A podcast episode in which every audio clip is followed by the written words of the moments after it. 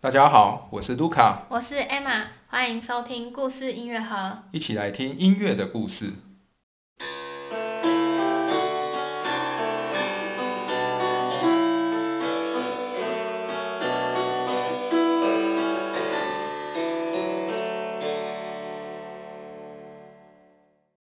今天是我们巴哈系列第十集。那在上一集呢，我们提到了巴哈来到了科登这个地方，呃，担任这个宫廷乐长。那他在这边呢，他有一个很厉、很热爱音乐的雇主利奥波德，然后他的同事呢，也是一批很厉害的人，他们是来自这个柏林的宫廷乐手。所以呢，甚至巴哈自己也曾经说过，他非常享受他在科登的这个呃工作的这个音乐环境。所以，我们今天呢，就要继续来聊一聊巴哈在科登呢做了哪些作品，然后他的这个音乐的这个工作大概又是怎么样子的。好，那我们之前讲过，大家通常会把巴哈的作品分为三个时期，就是威马、科登跟莱比锡时期。嗯，然后我们又会说呢，巴哈在科登的时期，主要就是创作所谓的器乐音乐，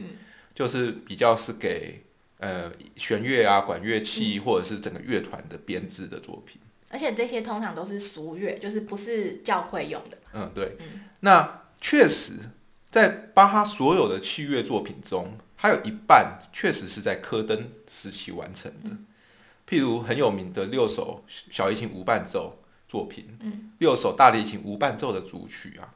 然后六首的小提琴与键盘的奏鸣曲，就是有伴奏的这一种。还有就是最有名的那个六首布兰登堡协奏曲，都是在科登完成的。不过除了这些器乐作品外，其实巴哈在科登也跟他在威玛一样，创作也有创作一些键盘乐器的音乐，就是给大键琴或者是管风琴的作品。比如说创意曲、法国雏曲以及平均律的第一册，都是在科登时期完成的。虽然说这些键盘乐器，呃，作品的数量。并没有像威马时期那么多了，大概只有威马时期的一半而已。不过我们可以发现一件事，就是相较于在威马，巴哈在威马还有创作过一些清唱剧哦。嗯，但是巴哈在科登是完全没有创作过教会音乐的。嗯哼，没有任何一部新的清唱剧跟或者是比如说可能写什么神剧啊、弥撒什么的，一部都没有在科登。那为什么会这样？那为什么会这样呢？那是因为跟科登的这一位雇主利奥波德的信仰是有关系。哦，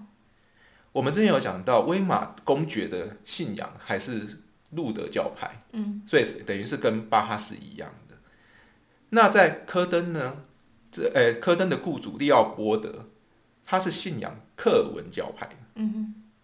那克尔文跟路德虽然都是新教，但是他们在对教会音乐的看法还是有所不同的。这一点我们曾经在巴哈系列的第六集有稍微提到这些不同教派对教会音乐的看法。而克文教会呢，他们只支持在教堂里面以声乐演唱，呃呃诗歌。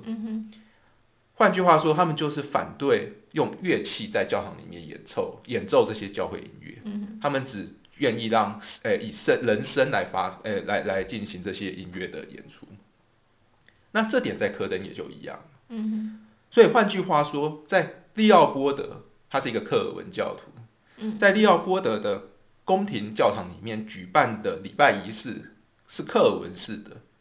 那这样的礼拜仪式呢，他就不需要任何的管风琴演奏，也不需要任何的乐队演奏。嗯，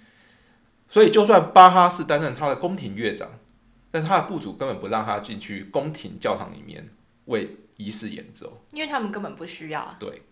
所以巴哈就完全不需要为宫廷里面的礼拜仪式或教会的仪式去创作教会音乐以及弹奏教会音乐。嗯所以刚才你有提到，巴哈在科登创作的作品全都是属乐，都不是教会音乐。这一点对巴哈来讲算是一个。可能是蛮重大的一个人生改变吧。嗯，因为我们之前看到他不论是在阿恩斯塔特、穆尔豪森，还是在威马，巴哈其实都是创作了很多跟教会有相关的曲子。不论是早期他创作很多管风琴的作品，那些圣咏前奏曲，还是比如说他从穆尔豪森开始有写清唱剧，在威马也有写清唱剧，这些都是为了能在教会里面为教会的仪式演出的。因为换句话讲，教会本来就是一个很重要的，就是音乐家的职场之一，这样子可以可以这样说吧？对，如果是以路德教派或者是天主教派来讲的话，一直以来他们教会音乐都是欧洲音乐里面很重要的一个部分。因为就是礼拜的仪式会需要大量的音乐，所以就会有非常多的音乐家在那边服务，这样。那我们可以来讲讲，那巴哈在科登的宗教生活呢，就可能相较于他在威马有点可怜。对，对于一个路德信徒来讲，对，因为在科登呢，整个城市里面只有一间教堂是属于路德的教堂，嗯，所以也只有那边会举办路德教派的仪式。其他比如说宫廷教堂或者是其他的教堂，可能就是属于克文教派，他们就不举行路德的仪式，而且。巴哈因为他是服侍这个雇主利奥波德嘛，他不可能说每个礼拜天都有机会跑出去宫廷外面去这个路德教堂参加礼拜。他可能就算他不用为利奥波德的教会仪式演出，他可能也要为他筹备说哦，仪式后，因为利奥波德很爱开音乐会，他们可能就在礼拜天的下午需要开音乐会，所以他根本就不可能在礼拜天早上去参加路德教派的礼拜。而且基本上他就是等于是属于这个这个科登宫廷里的一个怎么讲？呃，就是被被宫受雇于宫廷的人啦，所以说他也不可能随随便便就跑出去。对，要经过可能要经过雇主的允许这样。那根据记载，巴哈那时候可能每年只有两次能到这个城市唯一一间的路德教堂去参加礼拜或者是领圣餐。嗯，其实这这蛮可怜的，因为理论上基督徒要每个月领一次圣餐，至少对。不过有记录，就是说他那时候只要到路德教堂的做礼拜的时候呢，他会在那边演奏管风琴，弹奏管风琴，而这也是他比较少机会能弹奏到管风琴以及弹奏教会音乐的机会。嗯哼。那从这样子可以看来，就是我们看了他整个宫廷里面的状况，显然是科登宫廷的内部状况是跟威玛宫廷有非常大的不同。嗯，在这个信仰上。所以在音乐上的内容呢，可能在威马宫廷，巴哈都还能有机会写清唱剧，然后写管风琴作品，是为了教会。但在这边呢，巴哈的创作就是一切都是属乐，嗯，但是他可能就可以创，因此他就可能可以创作这么多的器乐作品，嗯，比如说什么协奏曲啊，比如说给管诶给奏鸣曲给那种乐团的啊，或者是两声诶两种两种乐器的作品。那我们就可以来谈谈那时候巴哈在科登，他可能每天要有什么样的一个工作内容吧。嗯，其实最主要的就是他要随时服侍利奥波德，为他演奏音乐。这是一个呃移移动的这个收音机，是不是？对，因为那个年代没有没有那种收音机嘛，CD 或网络嘛，所以任何人只要听音乐就只能有现场演奏的。嗯。所以为什么那些贵族要培养一个这样的一个乐队？就是他要能随时听音乐。嗯。而根据记载呢，是真的，那时候可能早上的时候，巴哈要跟其他科登的宫廷乐师们呢，在利奥波德的床边演奏音乐，来唤醒他们的雇主。也就是说，还要当闹钟就对了。对，而且是要一个很优雅的闹钟，让让那个呃利奥波德能很舒服、开心的起床。嗯，这样子。然后之后呢？可能早餐的时候旁边也要有人演奏音乐，午餐的时候、晚餐的时候也要。尤其是要举办宴会的时候，那宫廷乐队是不可或缺的。嗯一群贵族们在那边吃饭的时候，旁边要有一些配乐来帮忙，哎，当做一个。呃，气氛这样，就背景音乐嘛，就像我们现在去餐厅吃饭，就是哦，要录要有 CD 录音机放音乐这样子，差不多对对。那我们现在的生活跟以前贵族是一样的哦。其实这个理就是怎么样，想法其实是差不多的，只是执行的方式差很多而已。那在科登宫廷里呢，他们每两个月就要举办一场大型的音乐会，嗯，这种大型的音乐会可能是要维持个一天以上的的内容，嗯。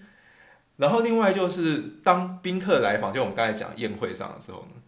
其实利奥波德根据记载，他是非常喜欢炫耀的。嗯哼，或者是那个是那时候贵族们之间的一个常情，就是他会希望让别人知道他有一个这么棒的宫廷乐队。这是一，这确实也是一个炫耀自己的这个国力的方法，因为你要培养一个优秀的乐团，势必就要花比较多钱嘛。对，那所以就可以展现出哦，我能聘到这么好的乐团，那显然我很有钱，或者是我很有眼光。嗯比如他真的很有眼光，从柏林招来的柏前柏林宫廷乐队的乐手，还有招来的巴哈，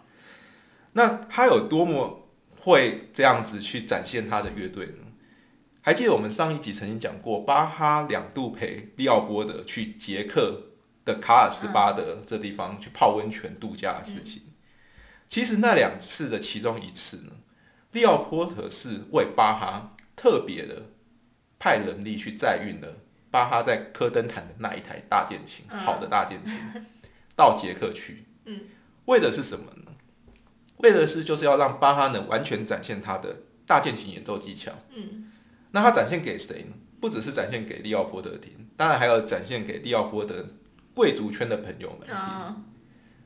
让是拿感觉是去献宝就对了。对，就是让那些贵族朋友们知道，哦，我利奥波德底下有这么一个厉害的大键琴师，嗯，你们羡不羡慕？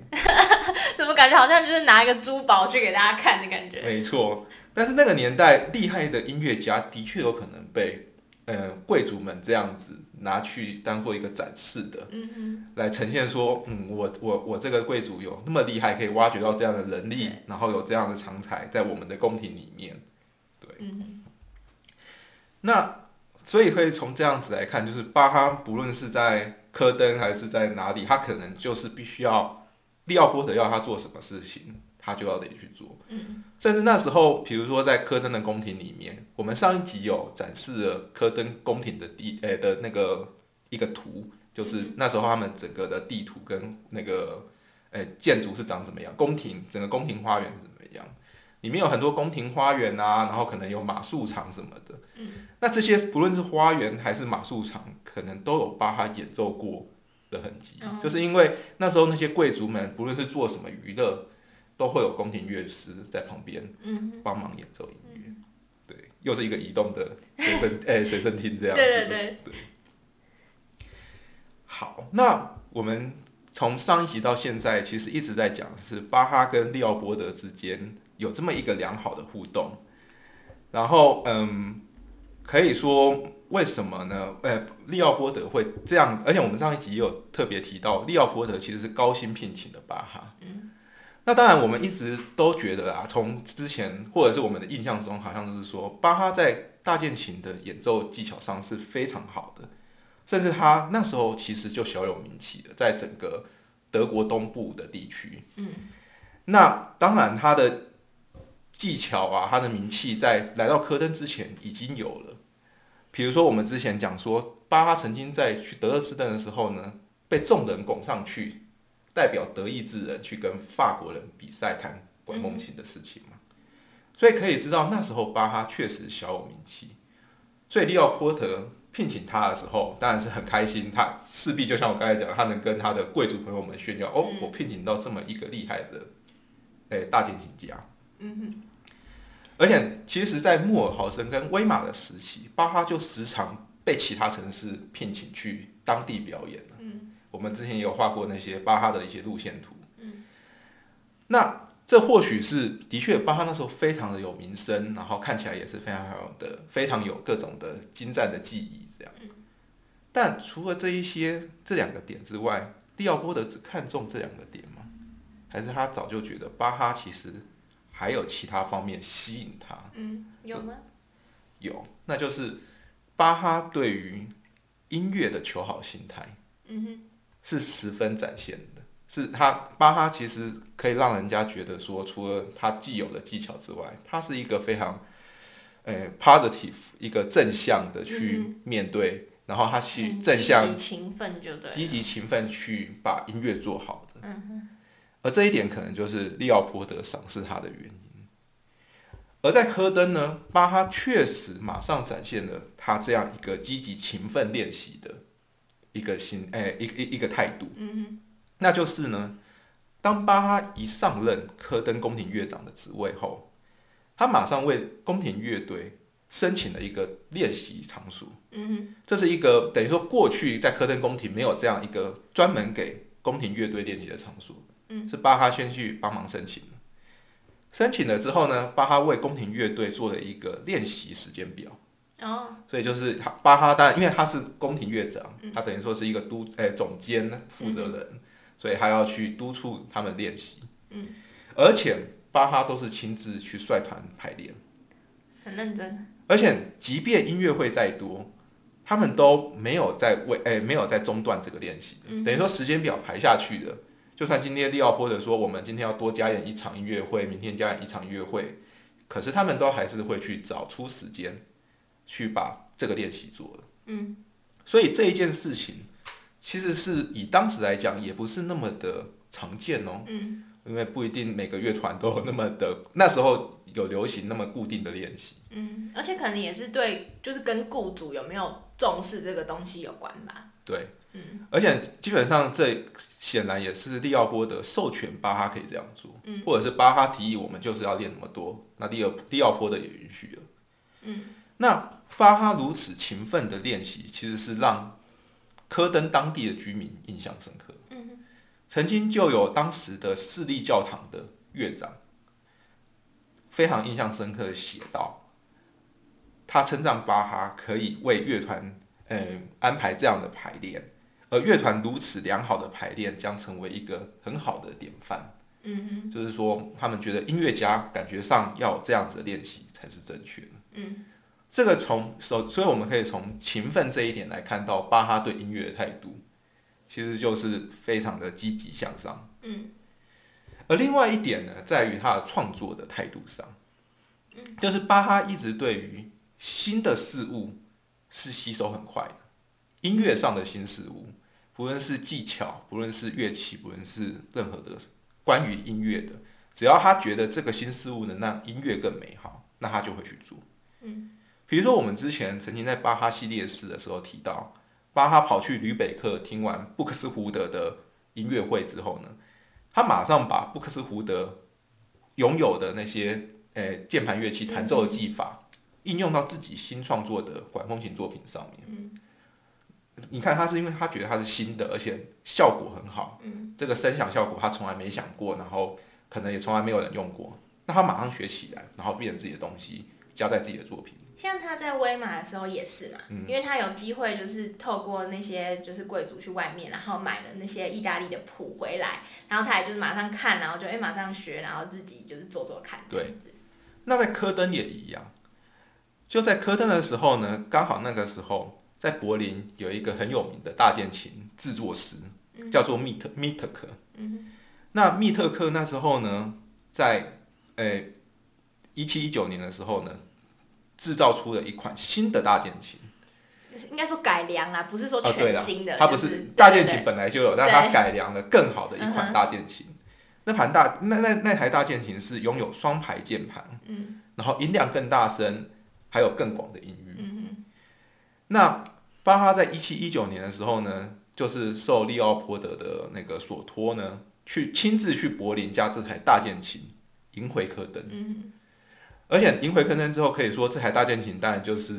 呃，算是巴哈专属吧，嗯或者是他可能比较他比较能常谈到的，比较能谈到这台大键琴。嗯对，然后巴哈马上就把这台大键琴应用在自己的作品里面，嗯那就是那首有名的布兰登堡第五号协奏曲。嗯巴哈为这首协奏曲当中呢，创作了一段很长，然后拥有哦高高难度技巧的大键琴独奏。真的真的很难，而且很长。很长，而且那一段是完全没其他乐器全部停下来，整个乐团停下来，只留一个大键琴独奏。嗯哼，这个在当时也是很创新的一个举动。对，几乎我们没有在其他的乐团作品当中看过类似的方法。对，而且这显然那一段独奏只能用在这一台新的大键琴上面，嗯哼，因为它需要更大的音量，嗯然后需要比如说更广的音所以我们可以看到巴哈对于这种新的事物，从这几个例子来看，是可以看到他非常积极，非常可以热，因为他热爱音乐，所以他认为只要是好的东西，他要马上的学起来，跟马上的应用在自己的作品。那或许也是因为这样子的态度，让呃利奥波德十分赏识他。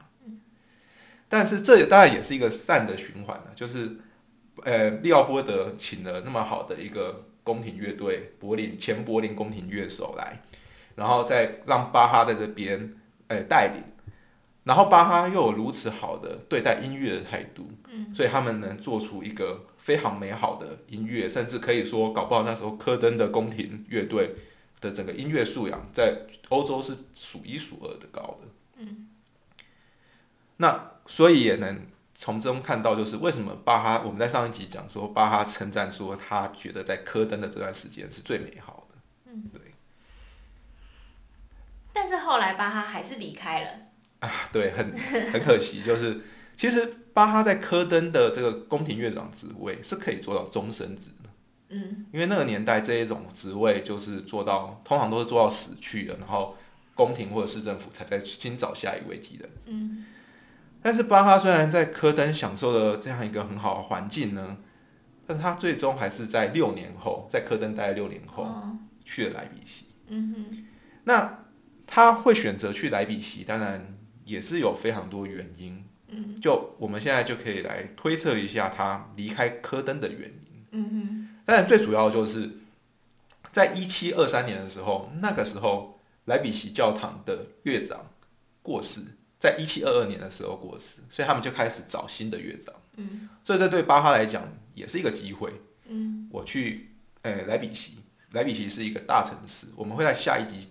诶介诶介绍说莱比锡这个城市是多么重要，跟他的音乐是多么重要。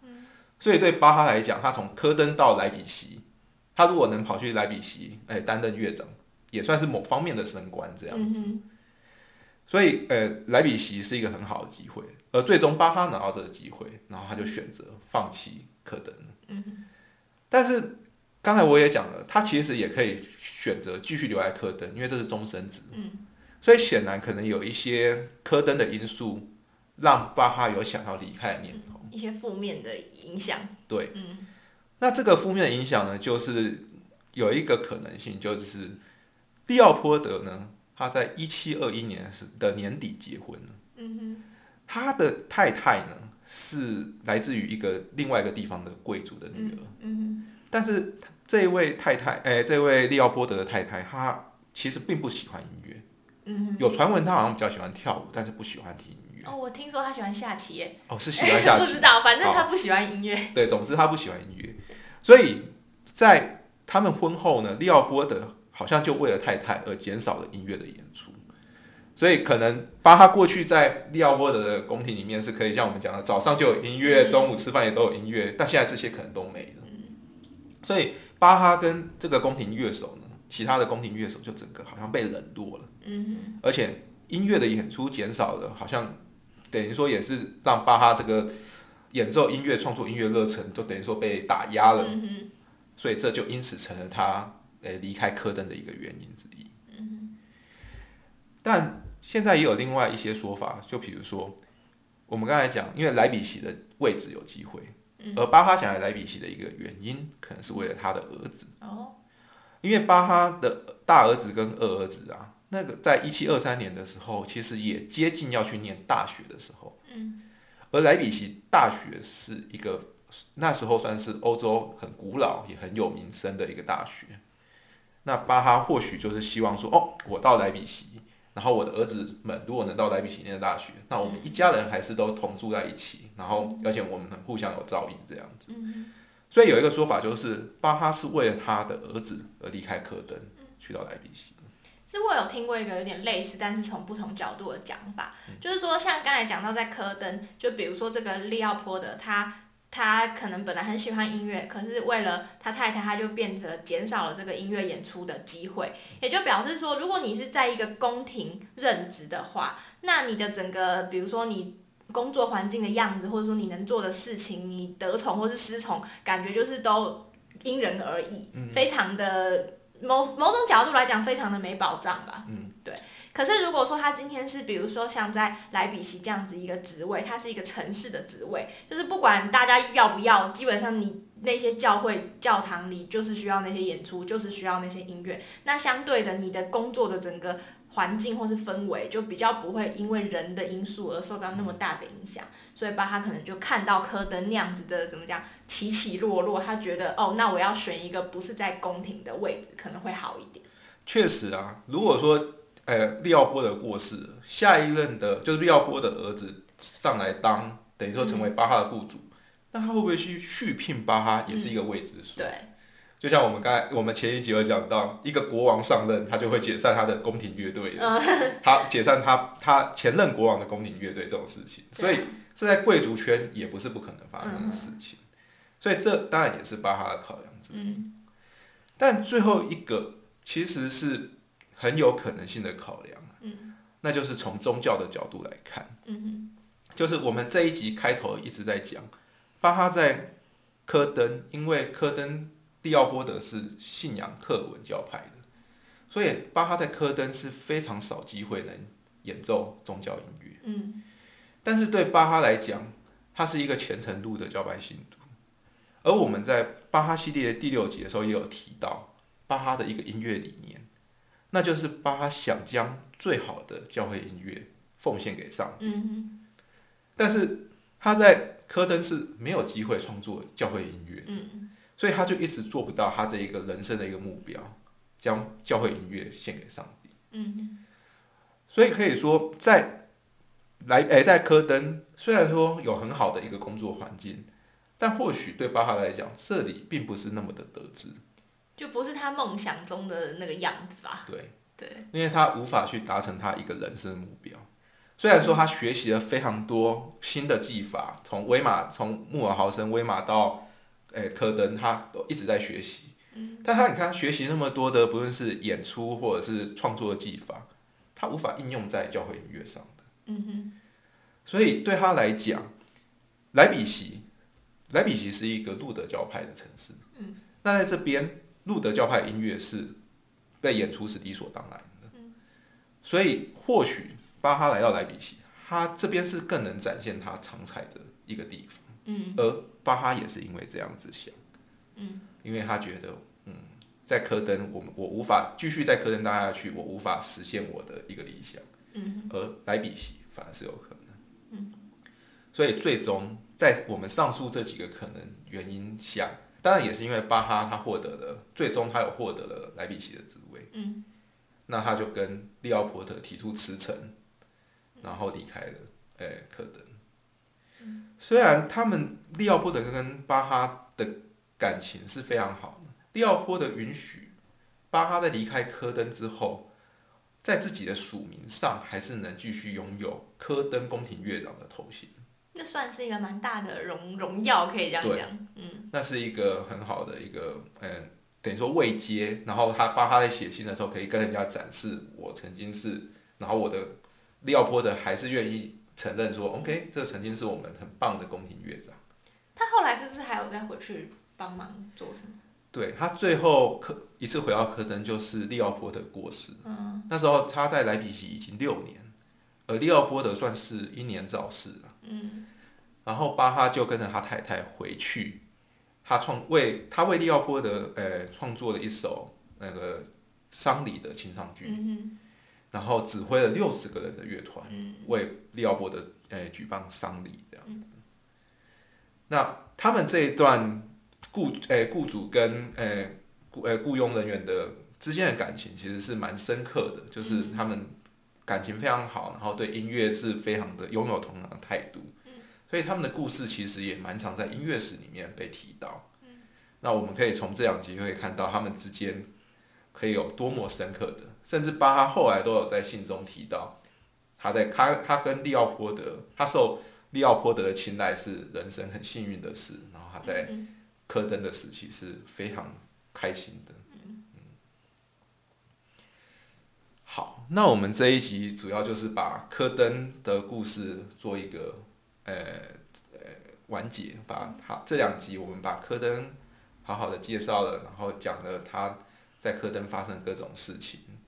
然后讲了巴哈在科登的音乐作品，还有他的一些心态啊，或者是人生的转折，比如说上一集讲到他太太过世，然后他娶了第二任太太的事。嗯那这些我们在科登看到的都是他不论在科登学习的，或者他科登经历的，都是他人生中很重要的音乐的养分。嗯哼，他都把这些最后又，诶、进入到他自己的音乐创作本身。嗯，那接下来我们从下一集开始就要开始讲巴哈人生最后一个大的阶段，嗯。就是他在莱比锡的生活。总总算要到了。